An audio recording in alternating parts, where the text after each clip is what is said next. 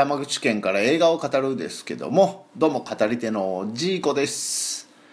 じゃあ早速今回の映画行ってみましょう。ジョーカーゲーム。監督入江優脚本渡辺裕介。音楽岩崎大成。出演は主演亀梨和也。その上官に伊勢谷友介。そして謎の女に深田恭子。といったキャストで、えー繰り広げられるスパイ映画です。はい、えーということで今回見た映画館はシネマスクエアセブンですね。山口県宇部市にあります。で僕もまあ普段結構行くんですけど今回はお客さん多かったですね。映画の日っていうこともあったんですけど、まあ、公開2日目ですか。ああやっぱりすごいなと思いましたね。この浄化ゲームメジャー作品。いやというのもこの入江優監督っていうのはそもそも、うん、埼玉のラッパーとかあと新生かまってちゃんとか、えー結構こうアンダーグラウンドな映画で有名だった監督ですね。で自主映画をずっとしてきて今回初のメジャー作品ということなんで、まあ、この埼玉のラッパーの時から、えー見てますけどまさかこのメジャー作品しかも山口県で入江優監督の映画が見れるなんていうのはちょっとね正直びっくりしましたね。今までどうかな？日比ロックは下関でやったのかな？うんやったんですかね。ただこう今までほとんど多分山口県でこの入江監督の作品っていうのは上映されてないんじゃないかなと思って。うん。で今回はまあほぼ県内全域でやってますしね。それだけにも感慨深かった。さらにもお客さんが多かったっていうのはすごく感慨深いものがありましたね。で、えーまあ、宣伝としても県内テレビでもよく流れてましたしああとうとう入江さんが山口県に来たなーっていう感じがしましたさあじゃあ今回の映画の方に行ってみたいと思いますけどもこの「ジョーカーゲーム」まずは原作がねあるんだったよな。原作が原作は柳浩二さんの「ジョーカーゲーム」でこの「ジョーカーゲーム」っていうのが3部作今4部作まで出てるのかな？4部まで出てますね「ジョーカーゲーム」「ダブルジョーカー」「パラダイスロスト」そして「ラストワルツ」ですね。でこれをまあ映画化したっていううことですね。でこの原作を渡辺裕介さんがあと入江さんが入江監督が映画用に書き直したと。でキャストキャストが、まあ、主演は亀梨君ですね。でその上官に伊勢谷友介さん。で謎の女に深田恭子さんですね。でその他小沢幸義さんだったり小出圭介さんだったりあと島田久作さん。うんでまあこのキャストはまあバッチリハマってるなっていう感じですね。亀梨君よかったな特にアクションシーンやっぱり素晴らしかったですね。うんそれと伊勢谷さんのまたまあ笑顔一つない、えー冷酷な情感っていう感じ。これも出てましたしあともうフカキョンがとにかく可愛い。とにかく可愛い。まあ明らかにもう監督の趣味でメイドの服着させたりちょっとトラックスーツみたいなの着させたり、ね、胸を強調したような服着させたりですね。でまたなんていうんですかね。中国の少年のような格好をさせてみたりとか。いやもう可愛かった。もうこの時点でこの映画もう成功でしょうね。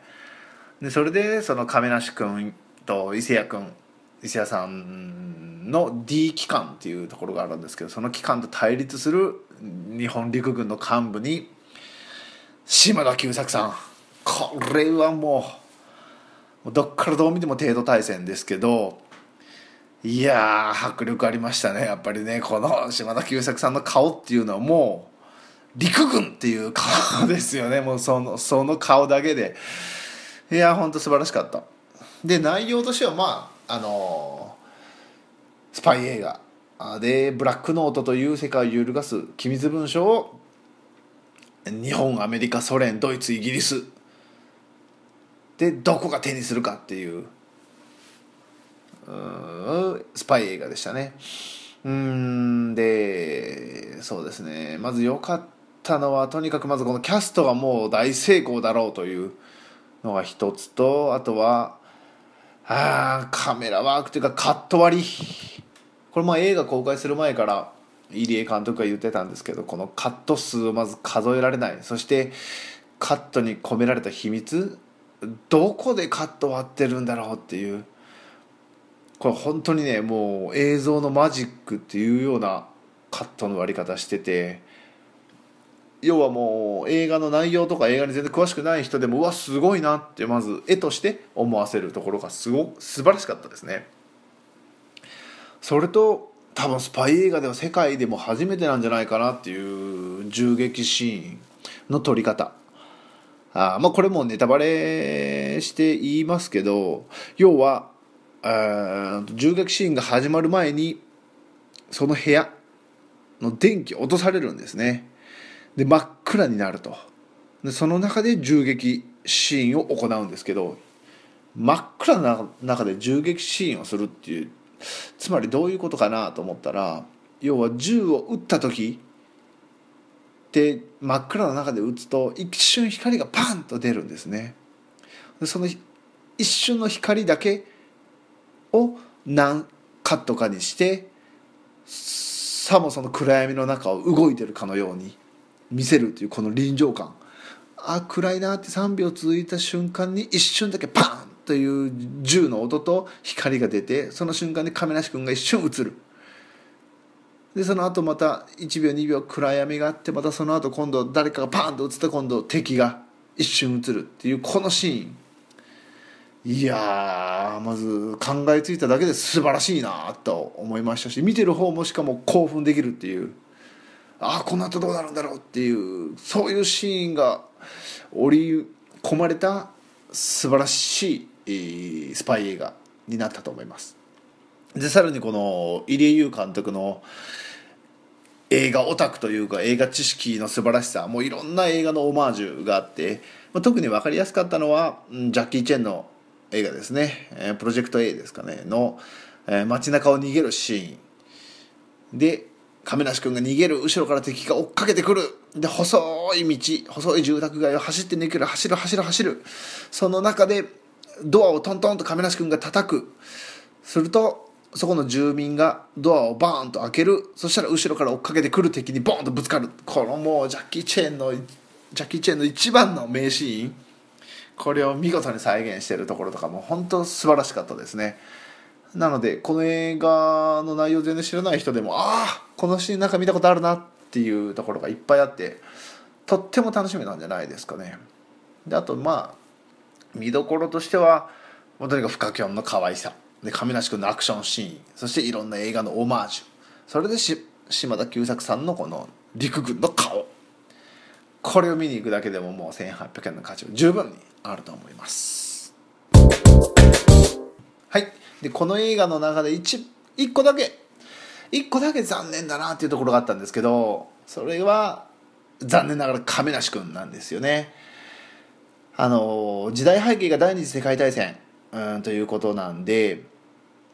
どうしてもその時代に合ったあ服装だったりっていうのをしないといけないんですけど先ほど言ったみたいな島田久作さんのこの日本陸軍っていう顔に対してどうしても亀梨君は平成の顔になってしまうんですよね。そこで少しだけこう時代の違和感特にオープニングの雨の中で上官を亀梨君が殺すっていうシーンがあるんですけどその時はもう陸軍の服装をしてるんですね。でも亀梨君ね眉毛剃ってるんですよ。でねこの眉毛の剃り方がもう陸軍のね軍服に合わない。残念ながら。でその後亀梨君がこう縛り付けられて処刑をされるシーンがあるんですけどもうね今から殺されるっていう軍人の眉毛じゃないんですよね。当然捕まってから殺されるまでっていうのは軍法会議があったりなんだりしてやっぱり少なくとも1週間以上は経つと思うんですよ。にもかかわらず眉毛がねピシッと整ってると。